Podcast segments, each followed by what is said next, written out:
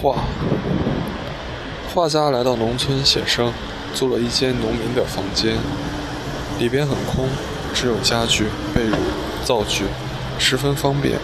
偶尔翻了翻桌子上的抽屉，空空的，只有一张老头的半身照片，上面蒙着层灰。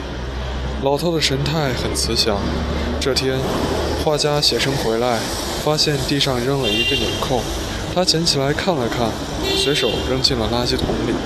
第二天，画家写生回来，又发现地上多了一个纽扣，跟昨天那个一模一样。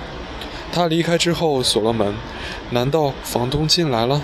他又把那个纽扣扔进了垃圾桶里。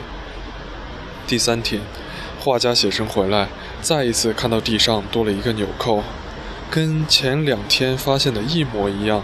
他慢慢抬起头，盯住那张桌子上，他隐隐记得。照片上老头穿的衣服上似乎就是这种纽扣。他走过去，打开抽屉，发现照片上的老头正好缺了三个纽扣。老头还在朝他笑着，他顿时害怕起来，顾不上房东商量，掏出打火机就把照片烧掉了。晚上他做了一个梦，梦见那个老头。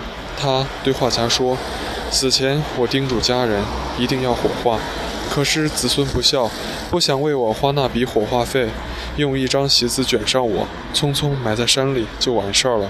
谢谢你为我完成了这个火葬的仪式。报复。